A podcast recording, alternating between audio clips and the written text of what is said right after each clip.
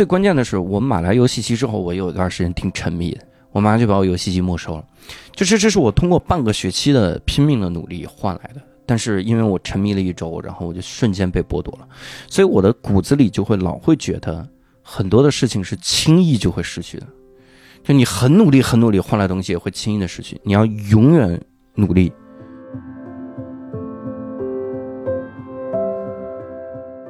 因为我青春整个青春期都非常的自卑，那个时候无论是自己心理上觉得，还是真实的情况，周围的人都不太喜欢跟你玩。我跟周围所有人之间的这些个关系，如果我不去努力。对方一定是不会努力的，这就是我默认的东西。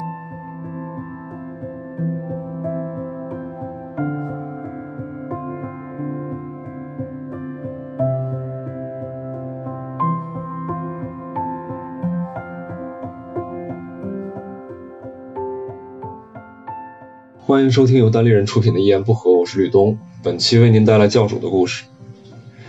教主呢，他是出生在内蒙，后来在北京长大。他不是单立人入行最早的单口喜剧演员，但他是拥有个人专场最多的演员，而且他还有一个自己的电台，平时还在教课。那我后来知道这些的时候呢，就会好奇说，这个人他是不用睡觉吗？能同时做这么多事情？所以说就有了这期专访，让教主来说一说自己的成长经历吧。为什么他要这么玩命的往前跑？哦，呃，这期的内容会有一些脏话。所以麻烦您收听的时候呢，注意一下身边有没有孩子。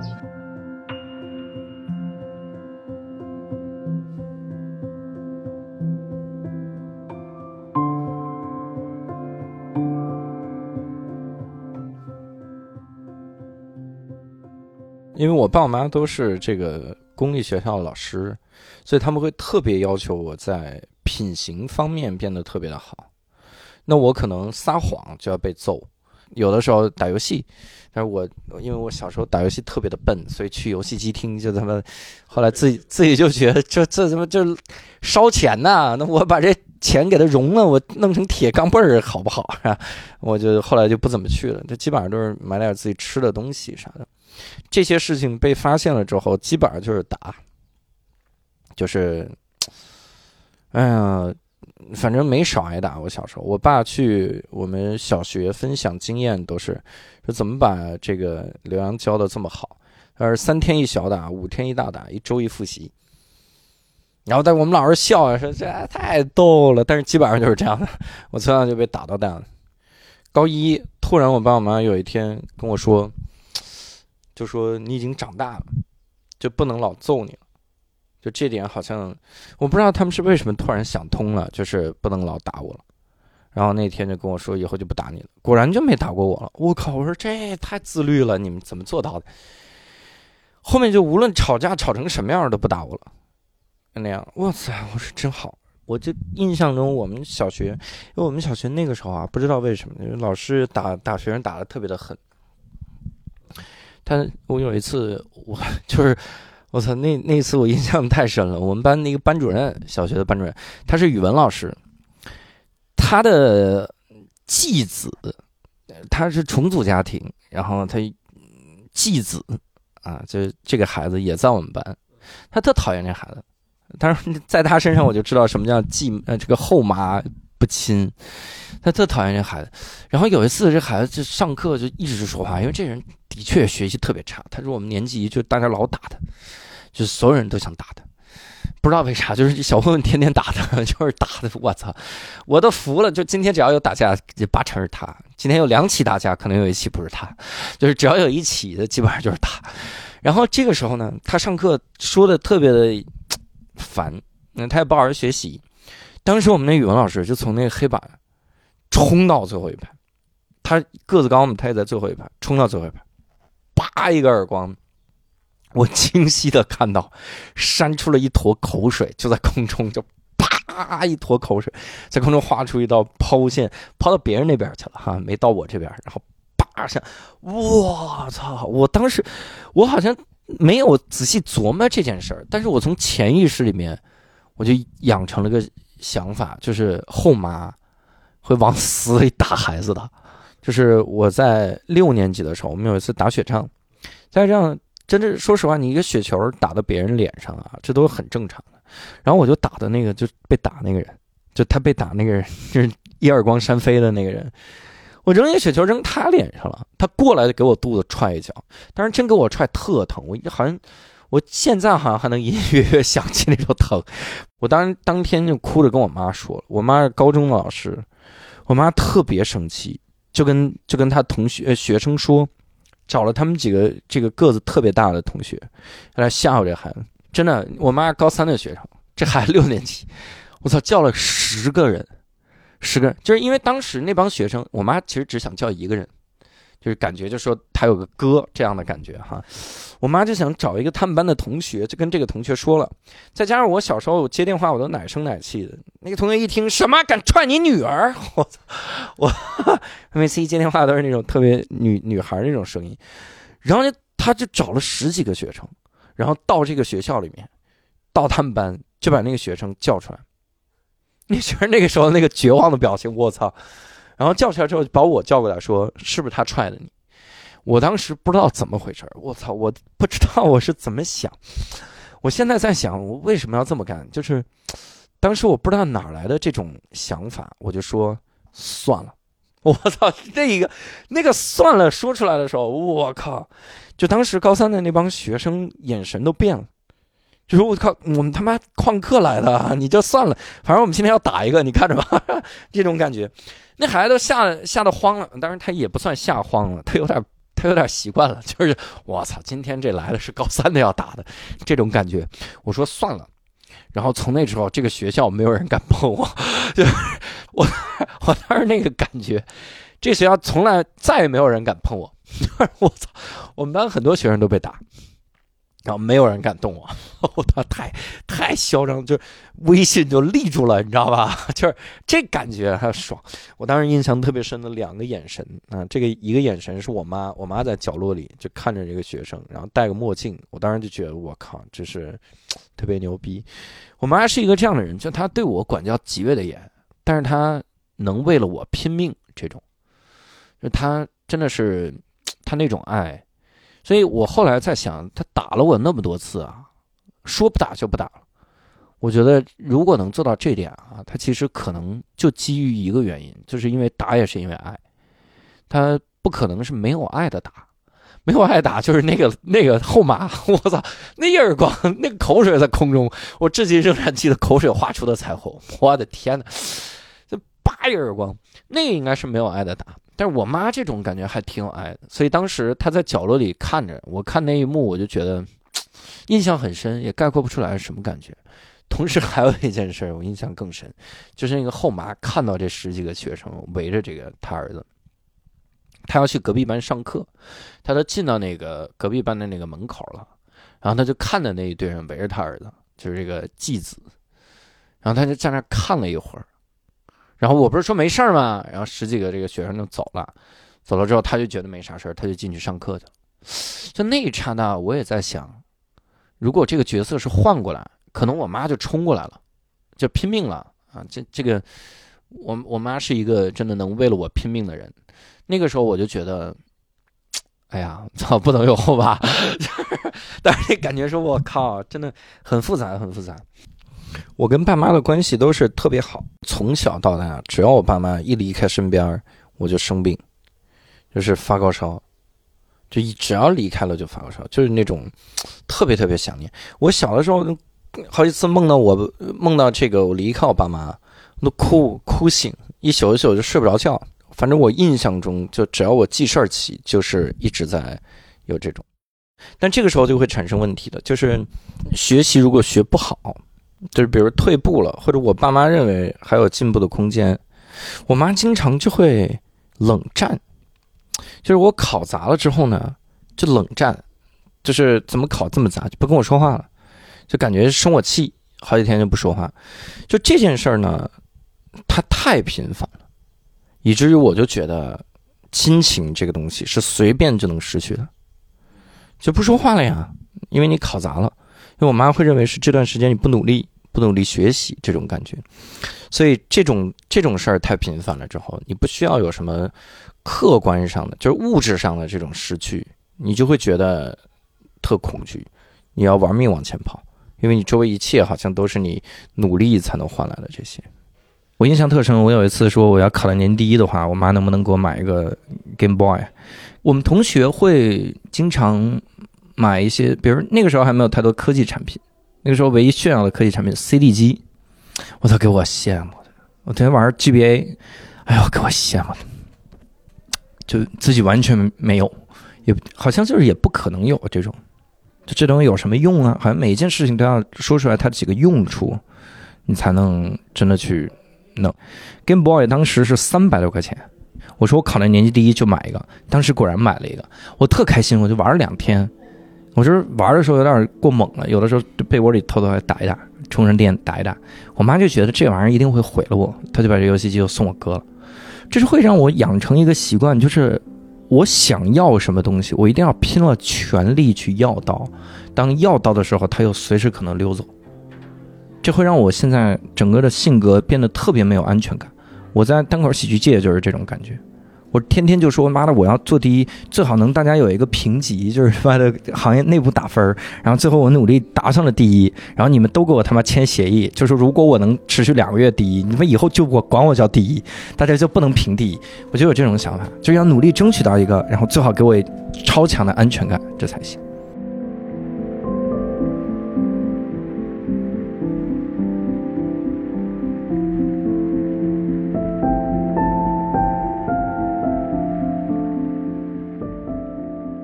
我从小学转到北京的初中的时候，尤其是到那上初一的时候，其实面临两个特别大的困难。第一个就是你第一开始全是小学，你不太知道就整个中学是什么样所以这是第一个最大的问题。然后在这种恐惧之下，你又到一个很陌生的城市，然后去继续上这个，所以我双重恐惧，我就会觉得有一件事儿，就是我会默认周围的人他们是有敌意的，他们是不会直接就能接受我的。这种想法很奇怪的，但是我就会觉得那个时候做不同是特别的害怕的一个事儿，你不一样是特别害怕，你你好像暴露一丢丢真实的自己，别人就会瞧不起你。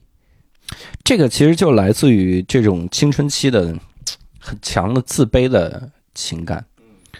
呃，因为我青春整个青春期都非常的自卑，然后初中、高中这个阶段。那个时候，无论是自己心理上觉得，还是真实的情况，周围的人都不太喜欢跟你玩。换句话说，怎么说呢？就是你看，比如说，因为我初中三年都住在学校里面，因为我爸妈的房子在学校里面，就是我们学校是一个院子，然后那个院子有一排教师的房子，我是住那里。那个时候，你就杜绝了跟大家出去玩的机会啊。你爸妈会看你特别严，爸妈又都是老师。你说我周六周日大家一起出去玩，你也没有那个闲钱。然后我爸妈又是那种就是希望孩子什么努力，高考考完了之后想怎么玩就怎么玩。你这将来就这这这有你玩四年，university 是吧？这样的东西。他经常灌输这种想法之后，就会让我觉得我现在的一切的东西，就是我在青春期的时候觉得。我现在的一切东西都是暂时的，呃，我还不配跟大家在一起玩。我我得考上清华，我才能来玩，因为当时目标是清华。我得考上清华，我才能去有有周末，我才能跟你们去 K 歌，然后才能跟你们一块儿去看电影什么玩意儿的。你看，我初中、高中几乎没出去看过电影，就在这个电影院，所以总总感觉自己。就从起点上就落后了人家好多好多，然后只有考了大学，这一切才能改变，会有这种想法。我当时印象特别深，我刚进这个班里的时候，不敢跟任何一个同学说话，因为我觉得我们口音不一样。但实际上我是汉族，而且内蒙我们普通话非常的好，我说的话基本上就是现在这个样子。我同学们啊，初一的同学们也没有什么这个特别说京片子啊，或者咋样的，大家也就是那样，也就几个字不太一样。但是那个时候我就会觉得特恐惧，有点不太敢跟同学说话。就有一次我整整一天我都坐那儿学习。然后同桌一个女孩儿，然后就问我，她准备问的时候，我已经知道她准备要跟我说句话了，所以那个时候我已经想好很多的答案了。然后我还想，妈的，老子要悠一默啊！然后他问我，他就说：“你整天都在这儿学习啊？”哎，我当时的想法就是我要跟他说，我说我这样装的也很累呀，哈，结果我就说出来两个字，我说累呀，然后就没了，就感觉这是一个，就感觉你在问候一个搬运货物的长工，你离老远，你累不累？我累，走吧，就是这种感觉，所以那段时间压力特别大。实际的情况是有几个能跟我一起玩的。我初中的朋友，就首先第一个朋友就是我同桌嘛。我虽然那么傻逼的跟人说我说累呀，他莫名其妙，他觉得我逻辑很差，但是慢慢也就熟了，我们也就聊聊天，然后前后桌都是很好的朋友，然后聊天，我们几个感觉都有书友会了。最近在读什么？我印象特别深，当时读了一本书，是韩国的一个文学，叫《菊花香》，这名字在今天一听就火不了，知道吧？但是它叫《菊花香》，然后我们还一块讨论这些个书。然后一块伤春悲秋，但那个时候我就会产生那种想法，就是人啊，一旦树立了一个观点之后，你就会在现实生活中不断的找这个例子来验证。我当时好像幻想中自己就是一个不太受欢迎的人，然后别人会不太想跟我玩儿但是当有人想跟我玩的时候，那你就是举反例了吗？那怎么办？我就会去想。那还那那波人他不想跟我玩你看我们班这个打篮球打最好的他不想跟我玩我们班这个学习最差的那波人，然后又是时尚小达人，他们不想跟我玩那我跟周围的同学玩，我们都是喜欢看书的同学，那这太内向了。你看外向的人他不喜欢跟我玩我就会有这种这种想法，因为你默认你不如别人，所以你会从每个人身上找到一个你不如的点，久而久之，你心里就想，那怎么能如别人？那你的这个逻辑闭环不就是要去学那些优点吗？所以我是一特别容易嫉妒的人，就是很多时候，尤其是我我冷场了，别人讲炸场的时候，你看啊，如果咱们从战绩表这个程度、这种角度来想，那我其实应该是在单立人排行很靠前的。就战绩，你说炸场多少次，冷场多少次？单立人平时商演的演员们啊，不光包括这个签约的演员，然后，但是我会特别计较其中一两场，我会把那一两场放的无限大。比如有一次我在北新桥科技寺讲的跟屎一样，但是这个于适上去讲的就非常炸，然后徐志胜讲的非常炸，就这件事儿就会让我觉得我在战绩表上落后了他们一大截子。呃，这种心态的形成也非常的简单，就是因为你老觉得别人不如，就是你你完全比不上别人，你要很努力，很努力才行。那么你肯定是那一场演砸了，那为什么演砸呀？一定是他们有很多很多的这种控场技巧，可能他们都不知道，但你要抢先知道，这样你能把这个优点学过来。就各种这种，你大家有的人在专场里面唱了个歌。我就觉得妈的，我也得唱歌，就是感觉这是这怎么他能给人那么多惊喜呢？但是你说我这个嗓子，我这个嗓子和这个音乐的知识，我他妈去唱歌，我如果不唱，观众是最开心，就是真的。可能我唱了一句，然后停下来，观众哇就鼓掌，千万别再唱，可能有这种。但是我就会嫉妒，我就会觉得我靠，又多了一个优点。需要我去学？你看我是不是不如人家？就一遍一遍的在证明，好像在证明自己的一个假想，就是我是不如别人的，我这天赋就比别人差。到最后就变成啥了？就到最后你就会把自己要求成为一个神，所有人都必须想跟你玩，你的人生才能叫做消除掉那个想法。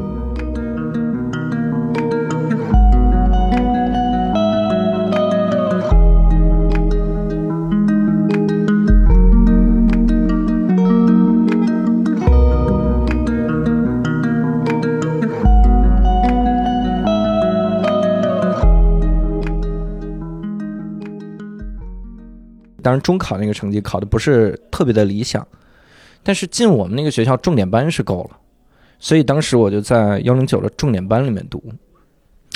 我高一的时候就觉得特无力吧，这个无力在于就是即使我好好学习，我都年级第一了，我甩个第二名多少分？我天哪！我好像去掉一科都是年级第一，就是已经到这个阶段了。然后我去问我们老师，我大概能考什么什么学校啊？我们老师说你就大概考个一本嘛。我说我可不是一本的人，我从小我就想上清华，我这普通一本能行吗？啊？我说我能上清华吗？他说你不可能，你这成绩不可能。然后我仔细推算了一下，他为什么这么说，有一个很简单的依据，就是你这个他我们那个学校幺零九这个学校，那么多年就没出过清华，从来没出过。你这个时候问他我能上清华吗？他一看你的成绩也不是各科逼近满分呐、然后他就说那肯定上不了啊，就是这样的。但我不服呀，我说他妈的老子得上清华呀，得整啊。所以当时正好也赶上我爸我妈又有一次工作调动的这个机会，因为调到这个延庆，调到郊区，相当于你相当于支教了嘛。然后这个时候会给你解决户口。我说那得调啊。然后调的时候，然后我妈还发现说延庆一中其实非常好，延庆一中每年有五六个能上清华的呢。我说哇操，这有希望了呀，这得转呐、然后我就转过去了。我就觉得哇，我能有北京户口了，就是我初中的两个遗愿、呃夙愿已经解决一个了啊，只要再整容就可以了。我当时基本上是在回忆初中的两个遗留问题，第一个就是这个得整容啊，第二个得他妈解决北京户口啊。当时真的想这，因为我经常会在生活中找到这种验证。我高一的时候开始打街球了，那个时候我每天早上骑车，就是很早就骑车到我们学校。然后用我们篮球场，然后打练接球，有的时候会拍着球上学。刘春风，然后我记得有一次我在跟学生，在跟同学斗牛，我们俩一对一的斗牛，然后我在运球，我因为我运球要进攻内侧篮，我背后是我们的教学楼，所以我在运球的时候，我们背后就我们班长得很好看的女孩，就在那喊哇，真帅，好帅呀！然后我一回头，他们发现是我，然后他们就立刻就转身走了。就那种感觉，就你很很明显感觉气氛变了。就我他妈觉得在为什么呀？甚至有一次我在书店的时候也是，我在书店买买书，有两个小姑娘离老远就看了，看完了之后，然后一会儿看了一眼正脸，他们就在旁边说的话我都听到了。他们说：“哎，侧脸还挺好看的，正脸完全不行。”我靠！你说你生活中老他妈能接受到这种事实，你就觉得如果这是一个随机的事儿。那么这个概率是有多大呀？我天哪，这是把所有人都觉得我丑吗？那个时候就会觉得特自卑，就觉得得整容。我是认真的，在大学的时候查过很多整容的东西。那个时候我很认真的想这种事儿，所以高一的时候基本上也是在困惑于这种，这个就让我特痛苦。所以我要转学的时候，其实我有一丢丢的开心。这个开心在于啥？我觉得我能告别这种痛苦了，我能到。一个完全新的环境，我去那儿闷头苦学，我不就行了吗？而且我的确也是这样做。我在高二、高三，我转到延庆了。说实话，我那个时候心中是有一点点这个报复性的优越感，因为以前你一直觉得自己不如别人，就觉得自己地位特别的低。当你转到一个郊区的时候，尤其是我是从崇文转到延庆，我是从区转到县，对吧？就感觉哇。是不是这回能炫耀炫耀了？有一种就天之骄子的感觉哈。当时我还一口京片子，然后延庆的人说话是有口音的，他是介于河北和天津的之间的一种口音。他说你干什么？就是你嘎顺儿嘞，就是真的是这个口音。就是说哎呀，就是儿啊，就是这种。我那个时候就觉得，靠，我要保存我的镜片，我不能跟你们太熟。那反正我也是来学习的，我索性不跟大家说话好了，我就一门心思学习就行。我也不是瞧不起你们，我就不不想说话，我不关心这些事儿。我来了这儿好像就是有一种什么下放了，忍辱负重，再打两年级，他妈再打上去的感觉。我说等我考回市区，哈哈，这个感觉。我可能在那个学校，那这个事儿一点儿不夸张，在那个学校，真的平时能聊上天的，就感觉有五六个人。所以一直处于这种状态，也压抑。我自己就告诉自己是不要聊天。那大家平时你们课间下了之后都干嘛？凑在一起聊天呗。那我自己就是我，我不聊天，我坐那刷题呗。我刷语文五三，我刷各种各样的习题，我买好多习题，我就是刷，所以成绩蹭蹭蹭往上走，然后人际关系非常的差，性格也会扭曲。就那段时间，我的性格扭曲到崩溃了，我把所有的一切不爽都压住在我将来如果上了清华，一切都不一样。比如说我孤独，这种孤独感，你不能跟别人聊天，我就想我上了清华就不一样。所以那个时候，我的压力全都集中在清华上，脾气也变得特别的差，就好像我眼中只有清华，一切都要为我让路。那个时候，我爸我妈一跟我说什么，我就顶嘴吵架，吵得这个非常的凶，大喊大叫。就是你孤注一掷的时候。你会把那种恐惧变成愤怒，就是你还要我怎么样？我印象特深，我高三的时候有一次跟我爷爷奶奶吵架，吵的我跟我爷爷奶奶能吵起来。你想爷爷奶奶能对你有啥要求？但是我我忘我都忘了什么原因了，就吵起来了。吵完了之后，我自己又觉得不对，当时气得我爷爷奶奶就要走，就不在我们家待了。就说这孙子怎么这样？这是这是真的字面意思上的啊！这孙子怎么回事？就是真的是字面意思上的这孙子。然后他就要走，我当时就跪下了，给我爷爷奶奶我说我错了，我哭得很厉害，我说我错了，我对不起，我我不知道我怎么回事。然后事后我再回想，我就好像是把所有的一切都把他们所有的光都关了，我看不到任何东西。我现在所有的不爽，我觉得所有的自卑，所有的痛苦，甚至我跟爸妈关系都不好，这种不好，等我上了清华那一秒就解决了。只要我能上清华就行。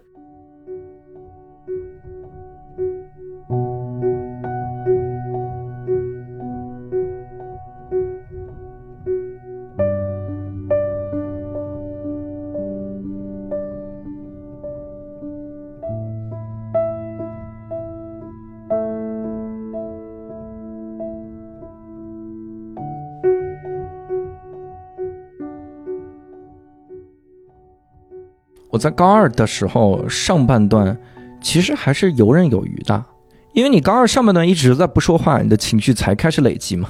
你累积到高二下半段，大家本来压力也开始大了。我们到尤其到了高二的暑假，我的妈呀，我们八月一号就开始上课，但问题我们七月二十三号才放假，我们这一周就回来了，就开始准备高三了，那非常非常的辛苦，每天就玩命的学，那压力更大了。所以到了高高三后半段，感觉心态完全是崩溃的心态。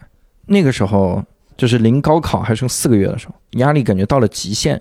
然后但是碰到一个女孩，我就觉得哎呀，太好看了。当时我还记得是参加一个什么高三的什么一个英语竞赛，参加 英语竞赛，我这就觉得这特逗。我参加英语竞赛的时候，我们还有一个人也是考，然后就觉得这个人长得特别的温柔。就感觉特温柔，特别的内向那种。我喜欢的很多女孩都是这样的。我现在的老婆就是这样的，但是我现在老婆的长相是她的一亿倍，就是非常好看。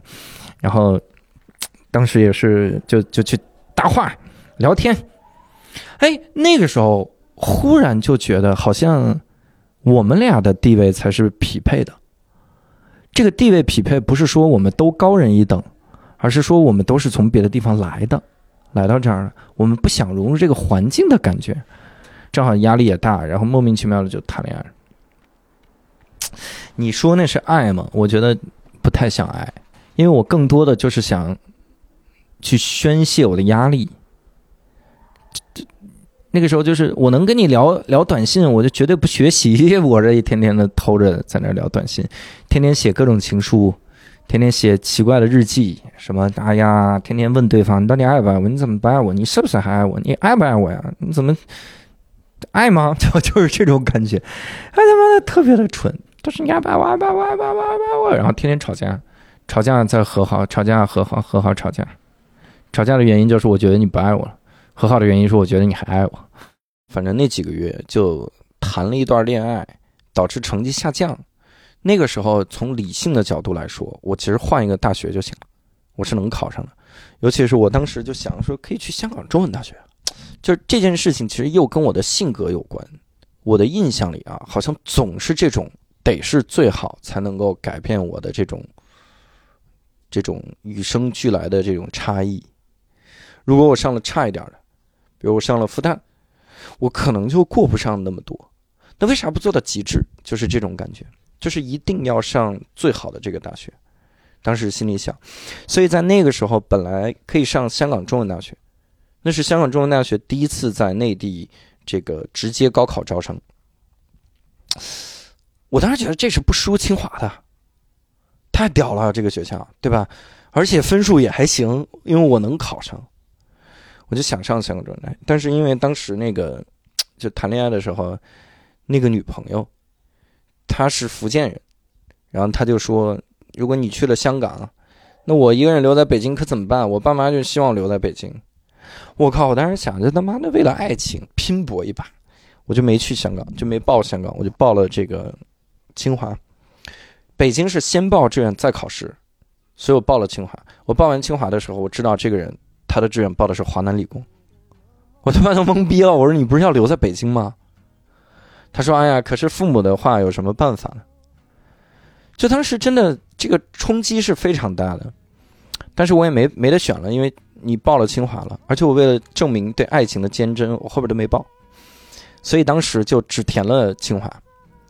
那考出来当然就不行了，因为我那个时候已经好几个月心思不在学习上，差了十六分，我考六百五，清华六百六十六，你说这个分数差了十六分，哎呀，当时就特难过。甚至有一度，就人在完全没选择的时候，其实是想接受各种奇怪的想法的。我当时都想第一志愿补录，就补补补录上这个大连理工。大连理工当时没招满，我要上这个大学。但是我爸当时跟我说：“说你明年语文不考，你也能上大连理工，因为拿我的分数一减嘛，的确是这样的。”我靠！我说那 就复读吧。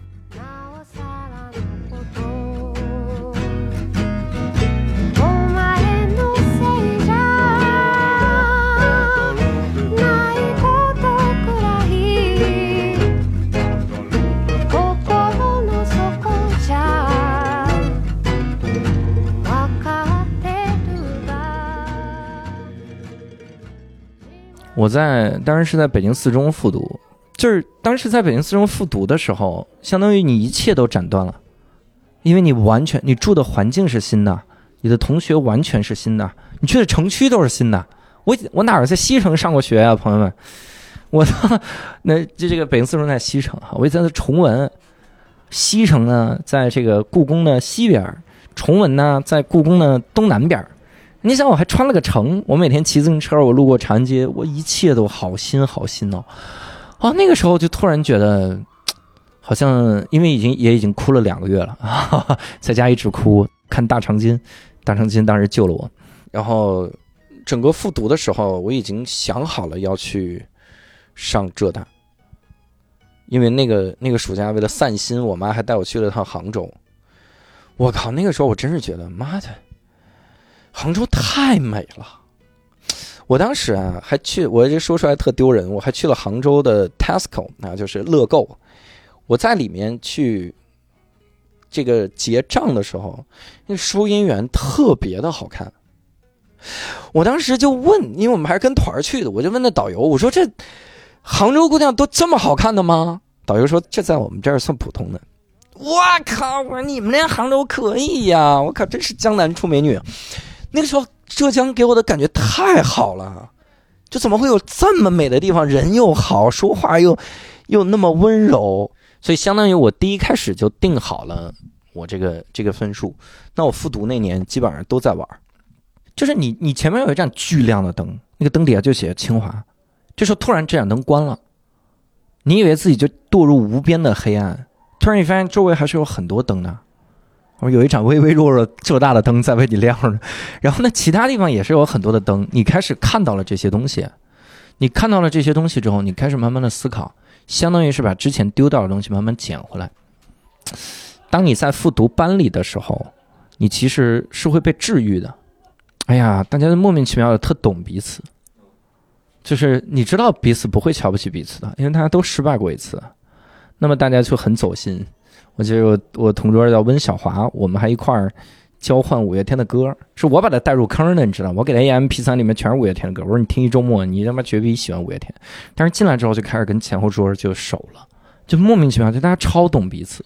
我们当时因为复读班是周一到周六上午上课，下午都不上课，刚好六科。你说神奇不神奇？我们每次下课了，你不得先解决吃饭问题吗？我们就推着车走过去，那一路都是好吃的。好家伙，六块钱鱼香肉丝盖饭一碗，全是给你放白糖，加各种糖，甜的甜的你都不知道那肉过期了，就是这种感觉，玩命就是六块钱吃，然后走过去先在那儿吃一顿，然后再去北海图书馆，大家路上呢就聊天。有的时候路上碰到那个 CD 店，大家还进去听一听，然后让老板给你推荐。我那个时候才知道有一个乐队叫 Nirvana，哇塞，这个乐队，然后还有什么各种 Green Day，哦，我说他们有五月天牛逼吗？老板脸都绿了，然后 老板脸都 Green Face，还 Green Day，我操，这种那个时候每次走过去，大家就聊天，各种聊天，瞎吹牛逼，给我同学找媳妇儿。哎，那个时候聊的话题都很简单。我那同学特逗，他那一排位置就刚好他那一排，他是第三排，他那一排位置啊，八个人就他一个男的，那七个姑娘，所以我们就说这是你的七个老婆，我们就给他排。我们说你看你你韦小宝啊你啊，其中谁谁谁，还有什么神龙教教主夫人啊，就是讲这种。后来我要知道我名字叫教主啊，他们是当时不会讲这个的，就是各种各种讲。就这一路上就瞎逼瞎逼聊，或者有的时候就纯听音乐。你知道一个 M P 三，然后你一个耳朵，我一个耳朵，大家就听着五月天，然后就过去了。然后我们就会骑着自行车去那个国家图书馆古籍馆，那个地方特别好，就是你交两块钱能自习一天。那个那个院子里全是爬山虎，特别好看。它就是以前的，你为什么叫古籍馆？它就是以前的一个小宫殿，相当于你在故宫自习。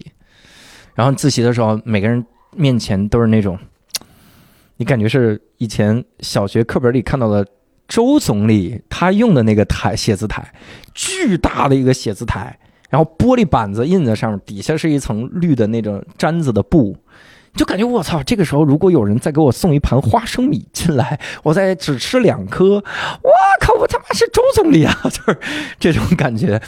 当时大家就去那儿自习，要自习到晚上九点多。我印象很深的就是，我自习累了之后啊，我就会出去坐在那个院子里，然后我就看一会儿，放空。然后我那同桌呢，他去接水，正好从那个玻璃就能看到我。他发现我在院里，他就过来陪我坐一会儿，我们就聊聊天，感慨一下啊，人生未来怎么走哈。我们有一哥们儿，我们姓曹，那小哥们儿，他在这个台阶上就咯咯咯笑，他就听一个 M P 三，他跟那儿笑。我说你丫笑什么呀？他说你听这哥们叫曹云金，他讲这相声太他妈逗了。然后我就听听了曹云金讲的山西家信。山西家信就是我给你写了封信，上面都是画得让别人看。画俩苍蝇，然后画一棵树，啥意思？说银子银子有数。银子就是银子，它的谐音意思，我这样带的钱是有数。它是各种里面什么长夜漫漫无心睡眠怎么办呢？要不我读读信吧，然后把人信给拆出来读。当时我真的是字面意思上的把眼泪笑出来了。我从来没听过这么好笑的东西。然后我们俩就就坐在台阶上就就听，然后彼此就听完了之后就重复这个相声的段落，就那个快乐，我觉得太多了。都没有说现在像点评一样，就纯重复。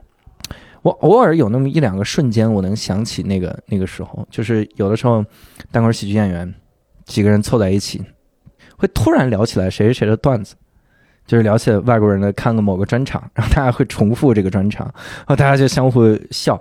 这是无意义的讨论，绝对是无意义。我他妈都听过了，我再重复一遍有什么意义？绝对无意义。但是大家很开心。我。我现在还能想起那个下午，就是我们俩笑得跟个傻逼一样，唯一的唯一的交流就是赢子赢子有数，哇，然后俩人再笑一遍，你再说一遍赢子赢子说再笑一遍，当然太逗了。我这么多年来，只有两次是笑得那么开心，其中还有一次是看到 Russell Peters 的段子。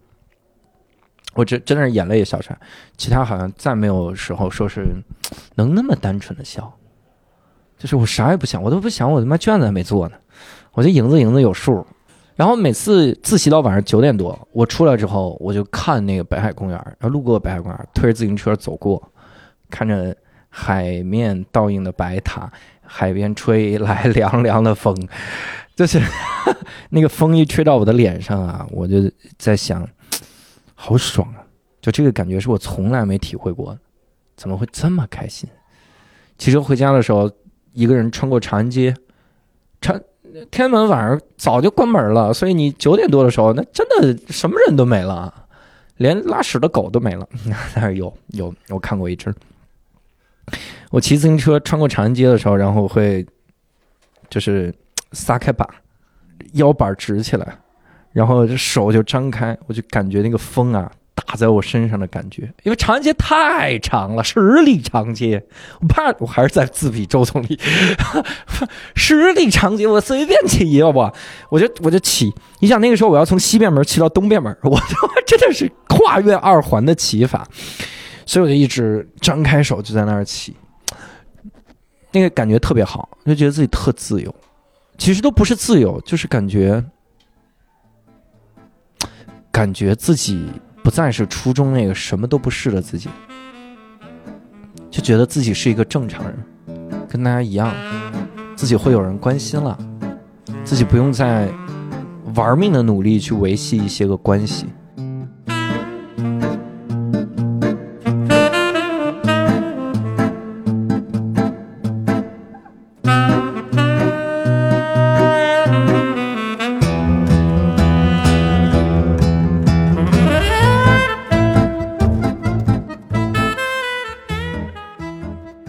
好了教主的故事告一段落，我跟他不止聊了这些，但是就让我们在这里暂停一下吧。如果你喜欢这期故事呢，或者是期待更多关于教主的故事，欢迎在下方留言告诉我们，也欢迎把这个故事分享给你认为需要的朋友。如果你听完这些故事实在是不过瘾呢，可以去教主的电台无聊斋听一听第一百三十七期，是伯伯跟六兽对教主的一次对谈。或者是你还喜欢其他演员的故事，也可以听一听我们一言不合的第一百四十一期，是郝宇老师的故事。那么本期的节目就到此结束了，各位听众再见。